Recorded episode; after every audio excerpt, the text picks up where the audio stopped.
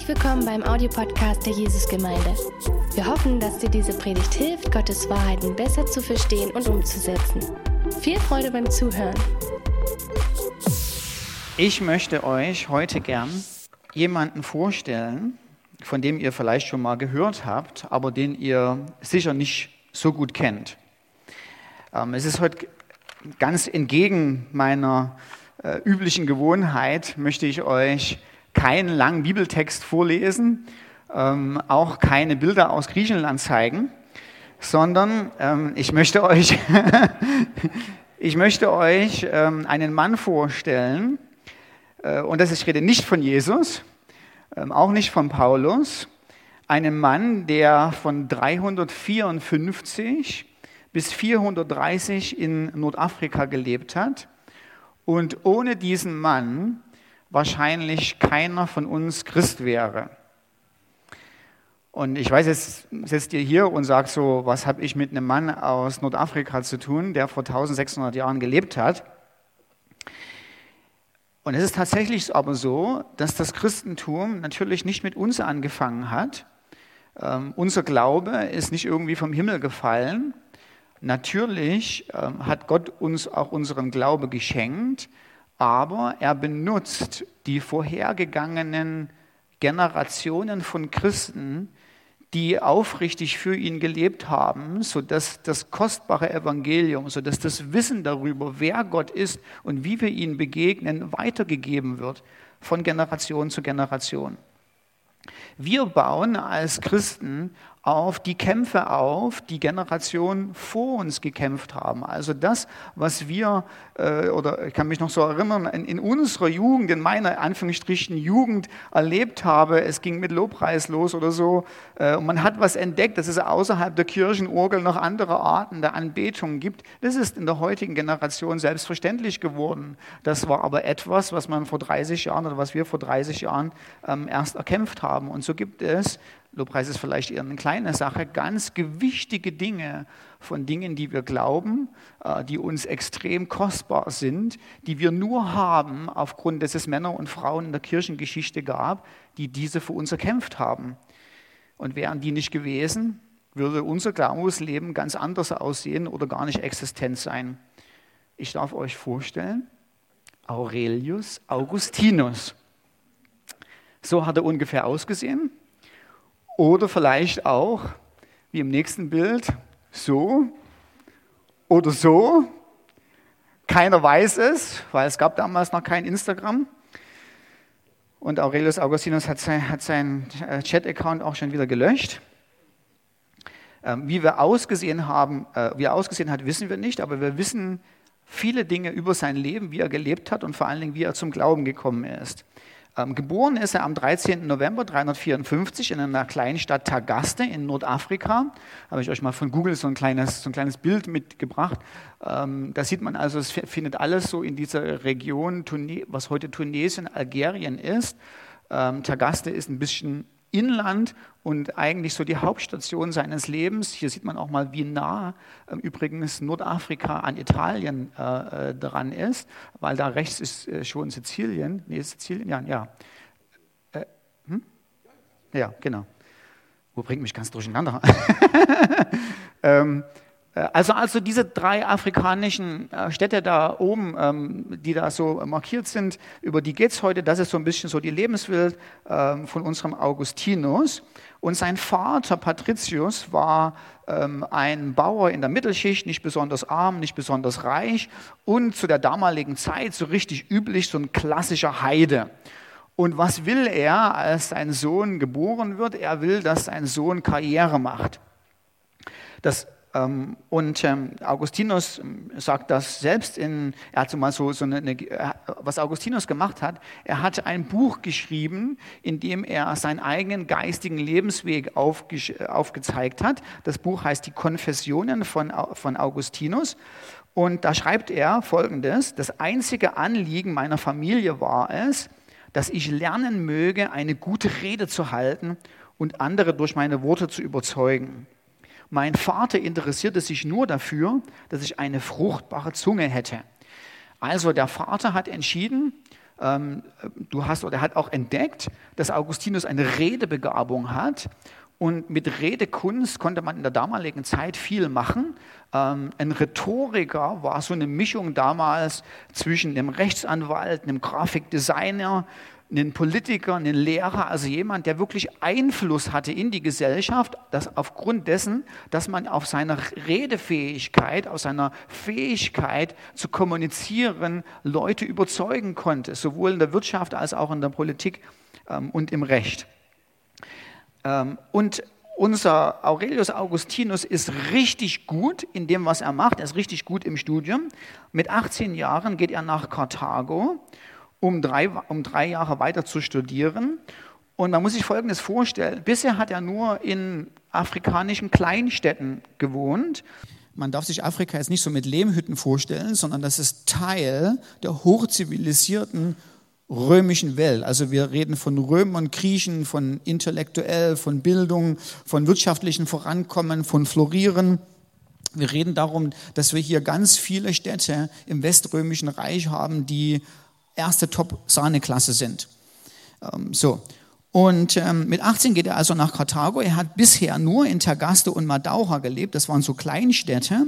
Und Karthago ist plötzlich aber eine riesengroße Weltstadt. In Karthago residiert der römische Statthalter, der senatorische Prokonsul der Provinz Africa Proconsularis. Und Afrika ist ähm, von enormen Einfluss aufgrund dessen, dass inzwischen fast die gesamte westliche Welt von den Getreidelieferungen von Afrika abhängig ist. Ähm, und Karthago ist der Sitz des Prokonsuls.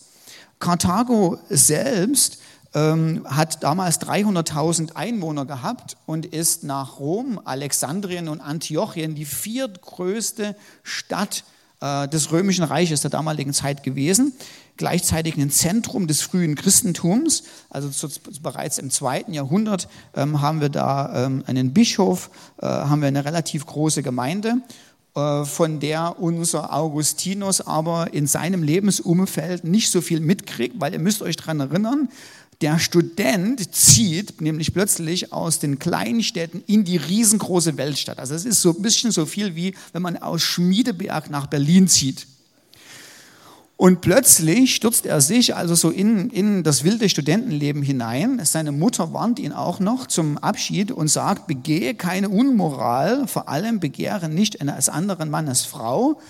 Und diese Warnung wirft unser Augustinus aber vollkommen in den Wind und der reiht sich so richtig ein in die wilden Studentenpartys und im Nachhinein schreibt er so über sich, ich kam nach Karthago und fand mich in der Mitte eines zischenden Kessels der Lust.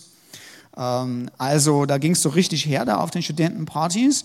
Unser Augustinus selbst nimmt sich eine Mätresse, stiehlt, obwohl er es überhaupt nicht notwendig hat, ist aber beruflich total ehrgeizig und ist ziemlich schnell der Schulbeste äh, mit einer entsprechenden Arroganz, äh, mit einem entsprechenden Karriere, äh, Karrierestreben.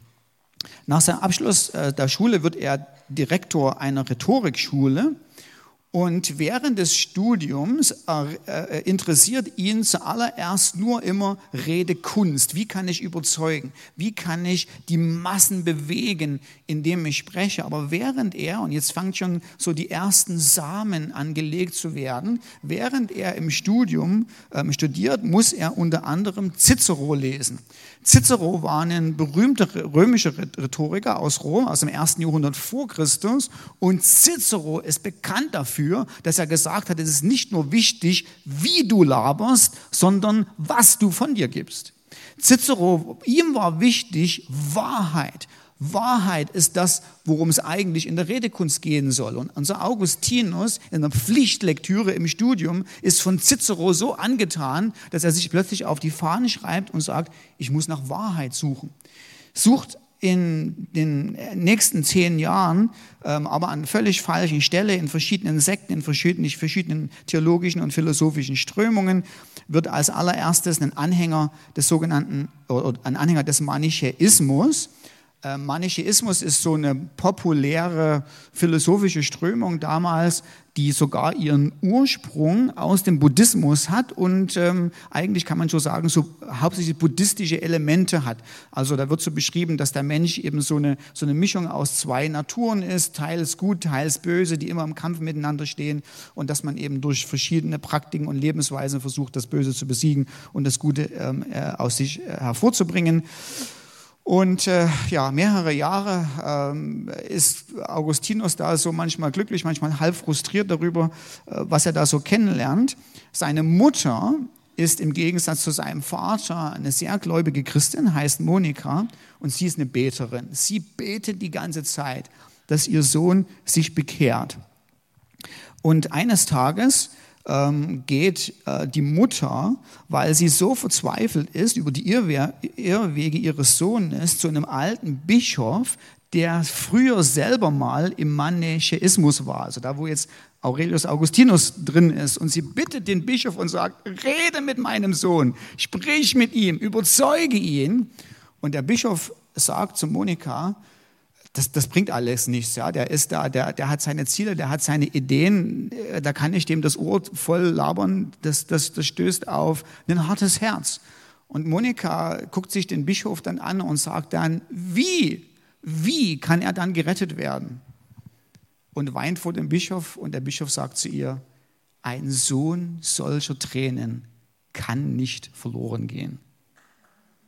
Hm, so, Power des Gebets. Was Augustinus dann macht, ist, ähm, er, er ist 30 Jahre alt und er geht nach Milan. Jetzt denkt man so, ach Milan, keine Ahnung, macht er da Urlaub in Italien? Nein, Milan ist ein riesengroßer Karrieresprung für ihn weiter nach oben, ähm, weil in Milan ist der Kaisersitz der damaligen Zeit. Also die Kaiser sind umgezogen, die weströmischen Kaiser von Rom nach Milan. Und in Milan ähm, hat er eine Stelle bekommen als Professor für Rhetorik. Und unter anderem ist es äh, die Aufgabe des Professors für Rhetorik, die Panegyrien, also die Lobreden der Kaiser und der Konsuln zu schreiben. Also wann immer der Kaiser dann wichtige Reden vor dem Volk macht, Augustinus' Aufgabe ist es, die Reden zu schreiben. Also er macht wirklich Karriere, er geht nach oben und ähm, kommt in Anführungsstrichen zufälligerweise unter den berühmten Bischof Ambrosius, der in Milan Bischof ist. Und Ambrosius ist so eine schlaue Natur ähm, und so ein einflussreicher Mensch, dass selbst Leute aus Persien nach Milan kommen und Ambrosius, also die Perser sind keine Christen, und Ambrosius bitten, dass er sie im Christentum unterrichten soll. Also der Ambrosius hat eine echte Fähigkeit.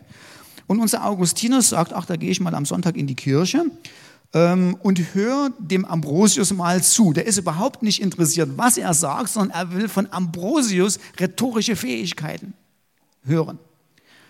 Und dann schreibt Augustinus folgendes. Er hört Woche für Woche Ambrosius und sagt, ich war ganz ohr für seine rhetorischen Fähigkeiten und begann nun auch die Wahrheit seiner Worte zu erkennen. Wenn auch nur allmählich, allmählich. Ich erkannte, dass ich weit weg von dir entfernt war. Und weit entfernt hörte ich deine Stimme, die sagte, ich bin der Gott, der ist. Und doch blieb ich nicht an der Freude an meinem Gott. Das heißt, was jetzt passiert ist, Augustinus fühlt etwas in der Gemeinde, er fühlt sich angezogen, intellektuell von der Idee des christlichen Gottes. Er hat so eine erste Vorahnung von, ah, das ist gut, es ist angenehm, aber er sagt, er blieb nicht daran, in der Freude seines Gottes zu sein. Er ist inzwischen intellekt, intellektuell überzeugt, hat sich aber nicht bekehrt oder bekehrt sich nicht. Und sein großes Problem ist nämlich sein Lebensstil. Augustinus sagt, intellektuell finde ich diesen Jesus gut, aber von meiner Mätresse komme ich nicht los von, von meinen sexuellen Wünschen, die, wo ich weiß, die nicht im Einklang mit Jesu Willen stehen, komme ich nicht los. Ich will Karriere machen, ich will nach oben mit der entsprechenden Rücksichtslosigkeit und davon kommt er nicht los. Und dieser Zwist, intellektuell überzeugt zu sein, aber diese innerliche Zerrissenheit, auf der einen Seite, ich weiß, es ist die Wahrheit, aber ich bringe mich nicht dazu, äh, Christus nachzufolgen, das währt Monate, vielleicht sogar ein, zwei Jahre. Bei Augustinus. Und was er immer betet in der damaligen Zeit ist, er betet zu Gott und sagt, schenk mir Enthaltsamkeit, aber bitte noch nicht. Äh, bitte etwas später.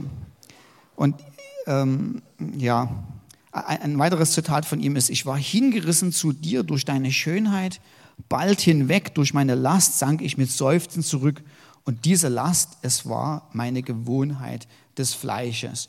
Er versteckt sich weiter hinter intellektuellen Argumenten. Er diskutiert weiter, ja, wo, wo kommt denn das Böse her, wenn es nur einen guten Gott gibt. Aber er gibt ehrlich zu, eigentlich ist es ein innerer Kampf seines Willens. Und dann wird seine Zerrissenheit immer größer. Und das finde ich so das Tolle, wenn man so von oben mal drauf guckt, wie Gott in der Kirchengeschichte wirkt. Als nächstes, was als nächstes passiert, Marius Victorinus, ein großer Philosoph, ein Neoplatist und Augustinus ist inzwischen ein Anhänger der neoplatistischen Strömung, völlig egal, äh, führt zu lange weg. Ähm, dieser große Philosoph, wo auch Augustinus jetzt ein Anhänger davon ist, er hat die ganzen Werke des Plato und des, Neo, und des Neoplatismus vom Griechischen ins Lateinische ähm, übersetzt. Das heißt, es ist eine richtige Koryphäe aus seinem Gebiet, kommt in die Gemeinde und bekennt den christlichen Glauben. Also der große Held von Augustinus wird plötzlich Christ. Und zweitens, ähm, zwei weitere kaiserliche Angestellte, ähm, das heißt auch zwei Leute, die Karriere machen, lesen ein berühmtes Buch der damaligen Zeit, was von Athanasius geschrieben wurde, nämlich das Leben des Antonius. Ähm, Antonius war ein, war, war, ein, ein, oder war ein Mann, der bereit war, als Mönch zu leben und einen sehr enthaltsamen Lebensstil gelebt hat. Und diese zwei Angestellten im, im kaiserlichen Palast lesen die Biografie dieses, Mönchen, dieses Mönches, kündigen und sagen, wir wollen so leben äh, wie dieser Mönch. Und das trifft Augustinus im Herzen und er, unterhält sich äh, mit seinem äh, Freund Alypius darüber, ähm, als sie so in einem kleinen Garten verweilen und sagt, jetzt haben die zwei sich auch noch bekehrt, die haben ihre Karriere aufgegeben, genau wissend, dass das Karrierestreben Teil, seines, Teil seiner Schwierigkeit ist. Und dann lese ich euch am besten einfach vor, was passiert ist. Dann schreibt Augustinus, als ich all das Elend meines Herzens betrachtete, da brach ein gewaltiger Gewittersturm, den, Trömen in, den Tränen in Strömen begleiteten, in mir los. Ihm freien Lauf zu lassen, erhob ich mich und ging hinweg von Alypius, seinem Freund, denn die Einsamkeit erschien mir geeigneter, um mich ausweinen zu können. Ich ging hinweg so weit, dass mich seine Gegenwart nicht mehr zu stören vermochte. Ich warf mich am Stamme eines Feigenbaumes nieder und ließ meinen Tränen freien Lauf. Wie lange, wie lange, morgen und immer wieder morgen. Also könnt ihr euch daran erinnern, es gibt mir Enthaltsamkeit, aber nicht heute, morgen. So sprach ich und weinte bitterlich in der Zerknirschung meines Herzens. Und siehe, da hörte ich eine Stimme aus einem benachbarten Hause in singendem Tone sagen, ein Knabe oder ein Mädchen war es, nimm und lies, nimm und lies. Ich sann nach, ob vielleicht Kinder in irgendeinem Spiele dergleichen Worte zu singen pflegen, konnte mich aber nicht erinnern, jemals davon gehört zu haben. Also keine Ahnung, vielleicht ist es ein Engel oder wie auch immer. Irgendjemand ruft hier die ganze Zeit, nimm und lies, nimm und lies. Da drängte ich meine Tränen zurück, stand auf und legte die gehörten Worte nicht anders aus, als dass ein göttlicher Befehl mir die heilige Schrift zu öffnen heiße und dass ich das erste Kapitel, auf welches mein Auge fallen würde, lesen sollte. Denn ich hatte von Antonius gehört, also könnt ihr euch daran erinnern, dem, dem Mönch, der dann, also, dem Mann, der Mönch geworden ist. Dieser Antonius, warum ist er Mönch geworden? Er hat beim Vorlesen des Evangeliums in der Kirche, zu dem er zufällig gekommen war, das Wort, was da vorgelesen wurde, als Ermahnung auf sich bezogen. Gehe hin und verkaufe alles, was du hast, gib es den Armen, so wirst du einen Schatz im Himmel haben und komm und folge mir nach. Und unser Augustinus denkt jetzt, Antonius, über den ich mich eben gerade unterhalten habe mit meinem Freund, der ist zufälligerweise in die Kirche gekommen. Da hat man gepredigt über die Geschichte, wo Jesus sagt, verkauf alles und folge mir nach. Und er hat es auf sich bezogen. Jetzt höre ich eine Stimme, die sagt, komm, äh, ich stehe auf und lies, stehe auf und lies. Ich nehme einfach die Bibel, ich schlage sie auf und lese und mal sehen, was Gott zu mir spricht. Und so kehrte ich eilig zu dem Ort zurück, wo Alypius saß und wo ich bei meinem Weg Weggehen die Schriften des Apostels Paulus zurückgelassen hatte. Ich ergriff das Buch, öffnete es und las still für mich den Abschnitt, der mir zuerst in die Augen fiel. Achtung, das ist der Text, den er liest. Lasst uns anständig wandeln wie am Tag, nicht in Schwelgereien und Trinkgelagen, nicht in Unzucht und Ausschweifungen, nicht in Streit und Neid, sondern zieht den Herrn Jesus Christus an.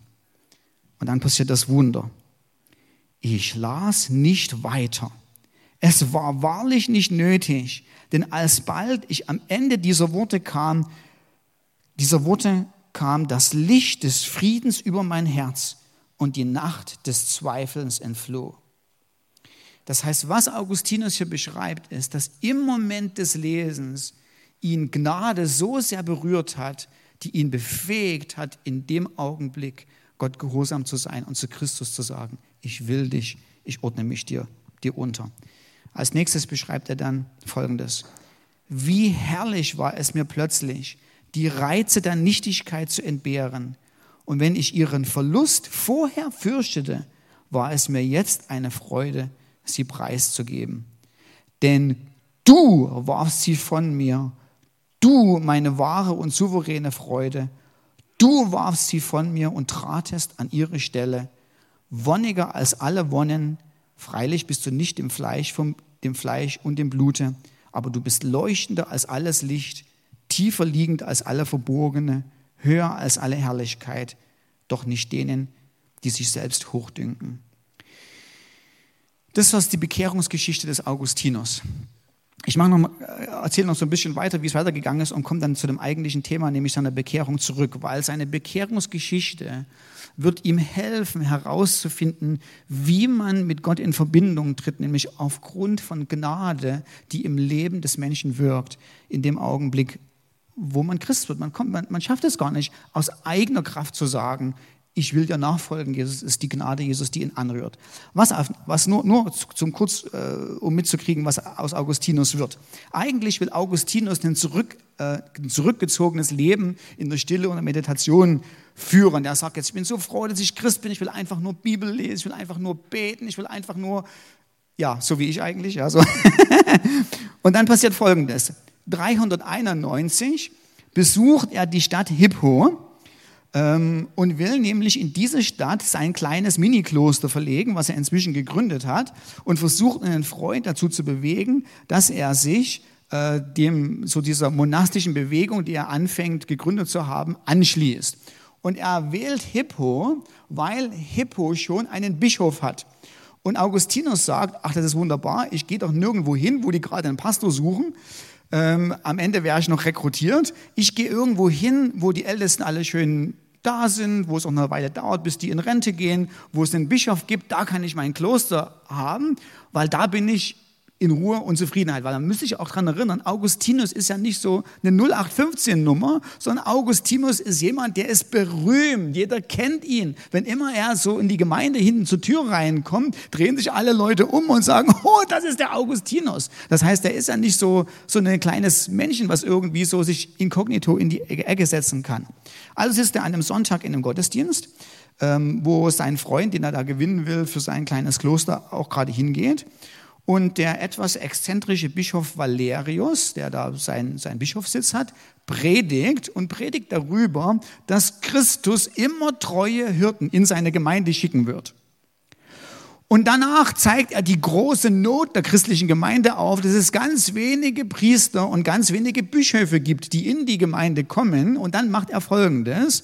Der Bischof Valerius bittet die Audienz, bittet seine Zuhörer, dass sie doch mal Gott um Führung beten möchten, ob nicht unter ihnen irgendjemand sitzt, den Gott zum Bischof weihen möchte. Und die Hoffnung des Bischofs Valerius erfüllt sich. Alle Leute gucken zu Augustinus und Augustinus wird entgegen seines Willens unter Tränen nach vorn geschleppt und er wird zum Priester geweiht. zum Priester dieser Gemeinde. Und nach einigen Jahren gibt Valerius den Bischofssitz ab und überträgt ihn, äh, überträgt ihn an Augustinus. Augustinus macht jetzt Folgendes, er hat so eine Mischung. Auf der einen Seite lebt er so dieses Leben, was er immer gerne leben wollte, als hingegebener Leser, Sucher, meditierender Mönch. Auf der anderen Seite nimmt er seine Aufgaben als Bischof ähm, sehr, sehr gewissenhaft wahr und ist für einige Jahrzehnte der Lehrer, äh, der, der Richter, also in der Gemeinde werden unter anderem auch Rechtsstreitigkeiten ähm, äh, beigebracht. Er besucht die Kranken, er ist ein richtig, richtig toller Pastor geworden. In Nordafrika gibt es unter Augustinus, kurz in Anführungsstrichen, kurz bevor die ganzen Vandalen und die ganzen, die ganzen Goten äh, so nach Rom einfallen und das Römische Reich einfallen und so diese turbulenten Zeiten losbrechen, gibt es so eine Mini-Erweckung. Nein, nicht eine Mini-Erweckung, gibt es eine echte Erweckung. Ganz viele Leute kommen nach Nordafrika, ähm, um Augustinus zu suchen, um äh, mit ihm zu lernen, um mit ihm die Bibel zu lesen. Und es gibt nochmal so eine richtige Aussendungserweckung, in Anführungsstrichen, kurz bevor das Mittelalter losgeht, was nochmal die Kirchengeschichte ganz signifikant prägt. Augustinus hat einen unwahrscheinlichen, äh, unwahrscheinlichen theologischen Einfluss. Er, am Ende seines Lebens zitiert er 80 Kontroversen, also 80 Dinge, wo er sagt, das ist so wichtig, hier muss sich die Christenheit entscheiden, glauben wir dies oder glauben wir das? Und er als, äh, als großer Rhetoriker setzt sozusagen den Maßstab, wo die Kirche in der spätigen Zeit hingeht. Und ich möchte euch gerne diese 80 Kontroversen vorstellen.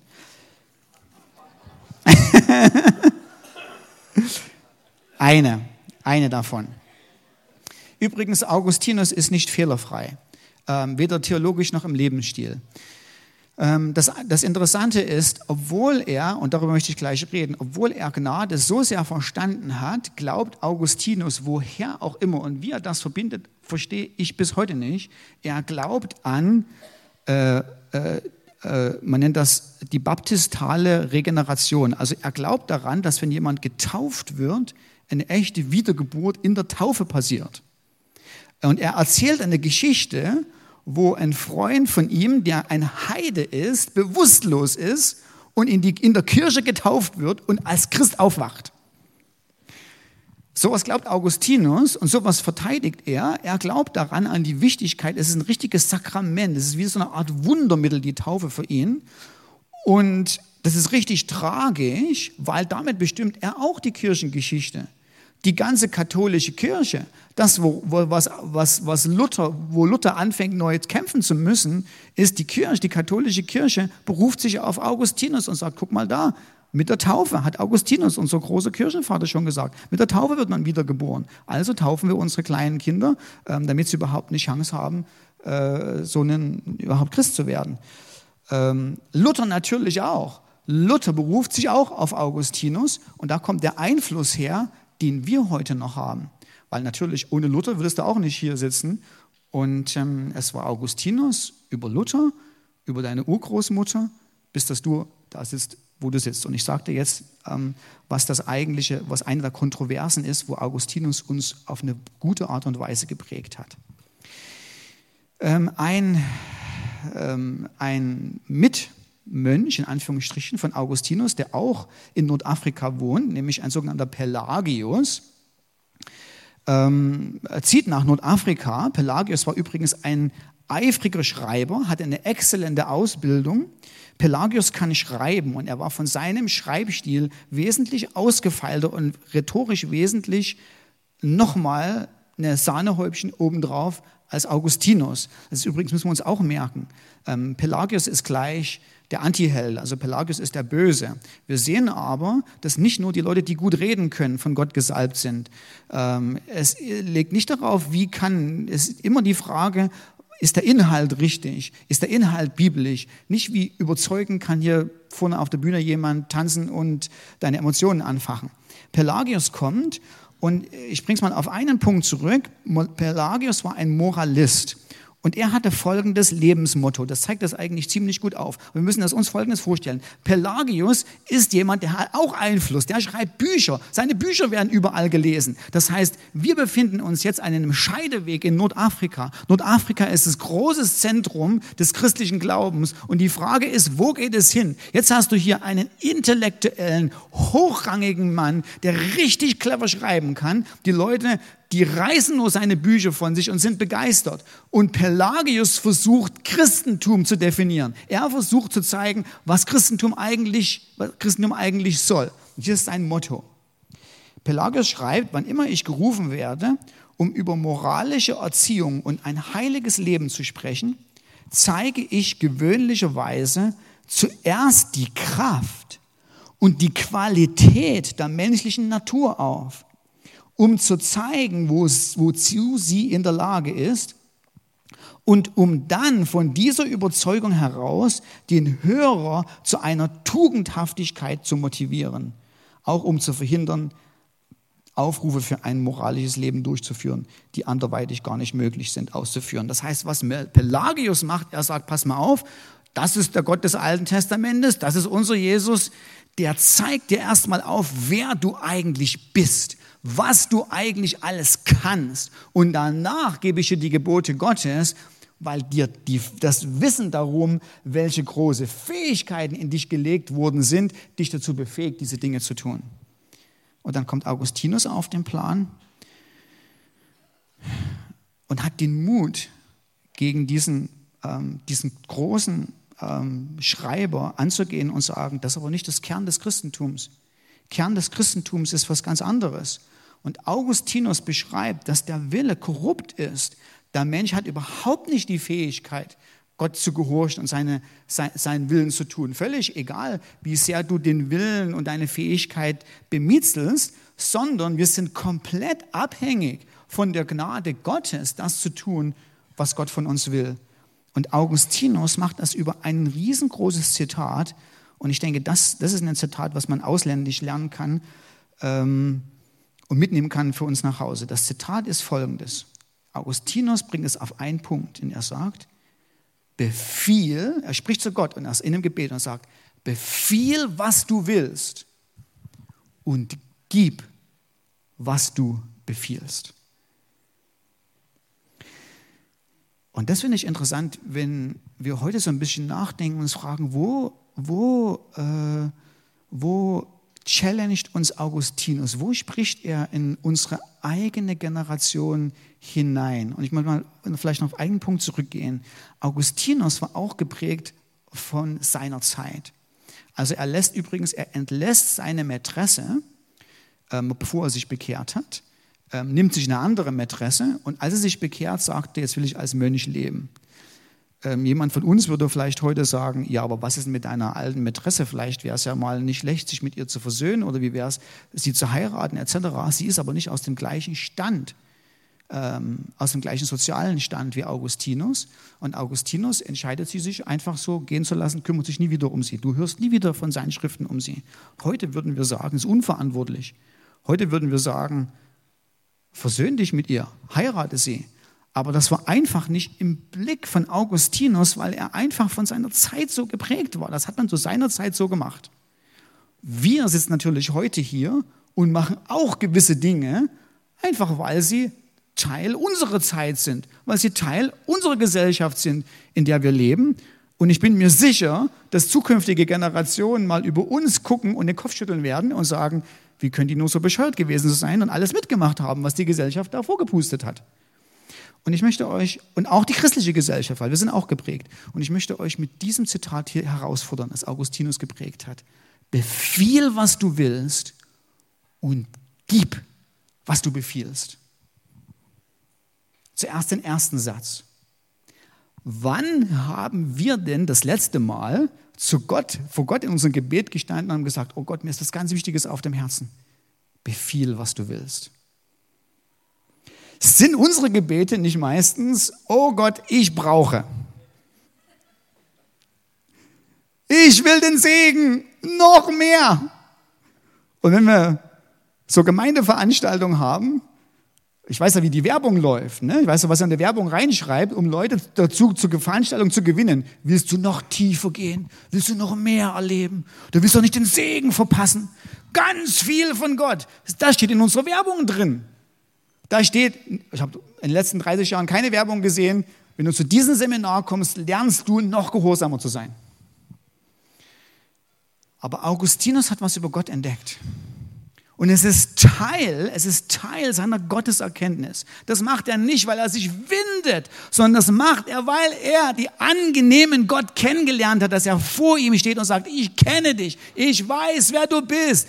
Und in, sein, in seine, seine Konfessionen, die strotzen nur so von Zurufen, Wonne meiner Wonne, meine Sonne, mein Bräutigam, mein das, mein das, mein das. Und weil er ihn kennt, ruft er zu Gott und sagt, Befiehl, was immer du willst. Was immer du willst, ist gut. Befiehl es, befiehl es, befiehl es, hier bin ich. Er kennt, er weiß, wer Christus ist.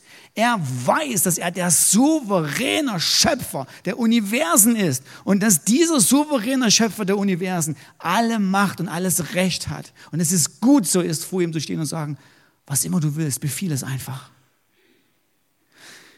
könnte es eine Redefinition sein, was christlichen Glaube in der heutigen Zeit ausmacht? Könnte es sein, was nur überhaupt nicht in unseren Sinn gekommen ist, dass Teil unseres glücklichen Lebens darin besteht, den Willen Gottes zu tun? Und ich weiß, einige von euch, die sagen, kommt zur Anwendung, ich will noch ins Café.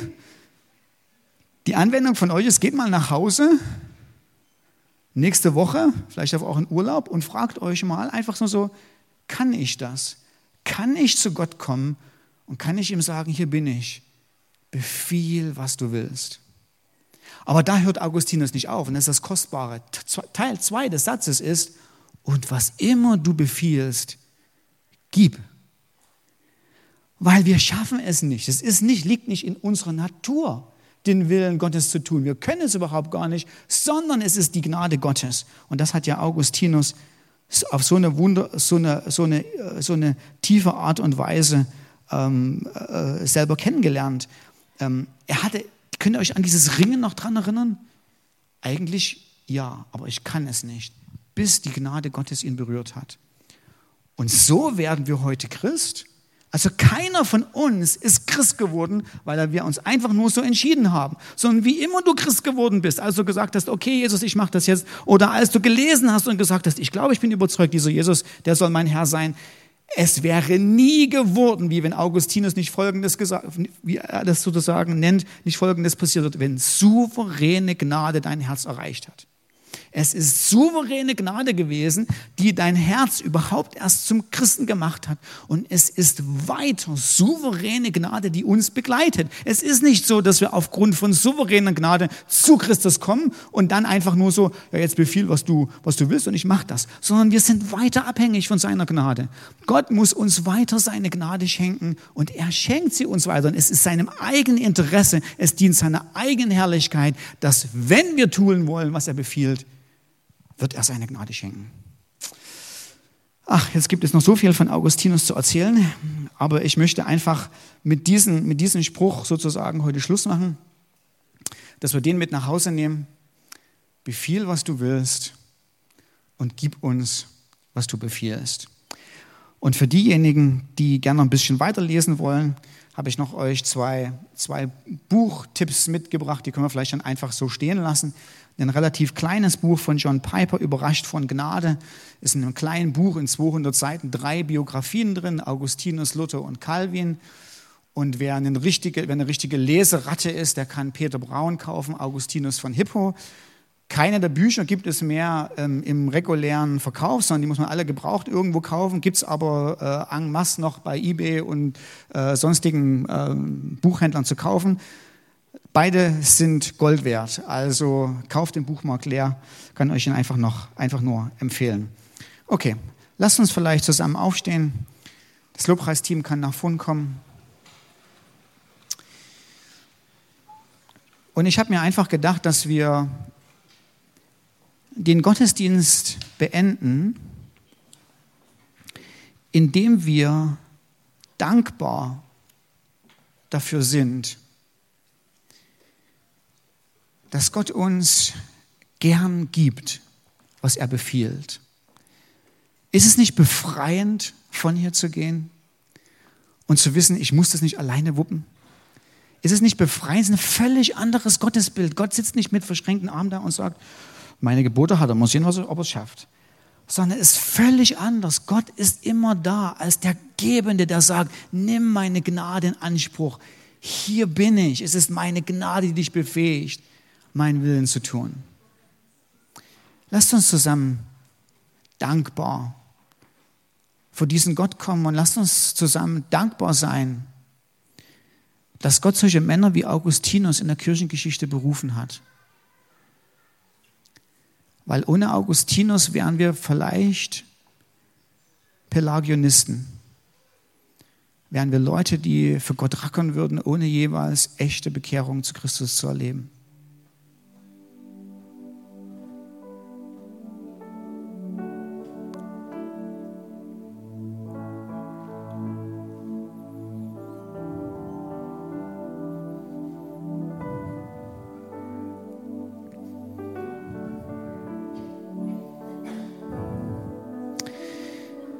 Vater, wir danken dir für dein kostbares Wirken in der Kirchengeschichte. Wo wären wir heute, 1600 Jahre später, wenn du nicht deinen Engel gesandt hättest, der zu Augustinus sagt, steh auf und lies, steh auf und lies. Wo wären wir heute?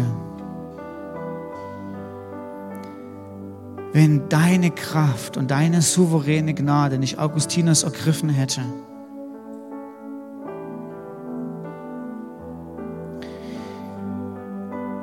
Wo wären heute, wo wären wir heute, wenn du nicht manchmal durch eigenartige Wege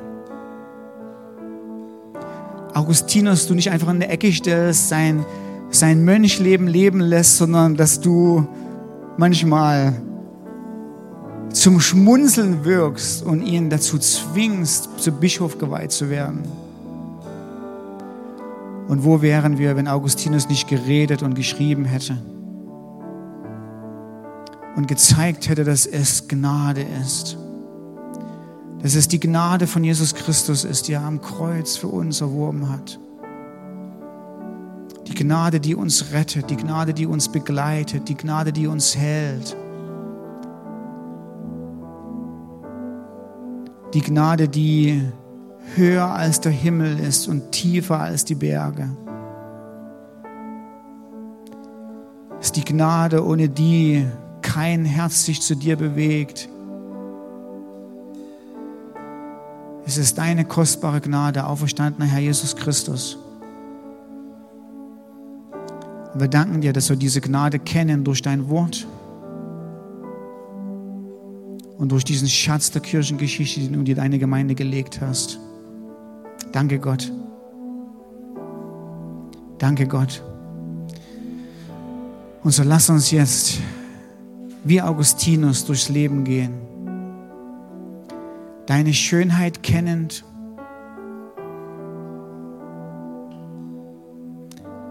Deine, in deiner in Begeisterung zu deiner Einmaligkeit immer mehr wachsend sodass unser Herz mit Freude sagen kann, befiehl, was du willst und gib, was du befiehlst. Wenn du noch mehr über Gott und die Jesusgemeinde wissen möchtest, findest du viele weitere Informationen auf www.jgdresden.de.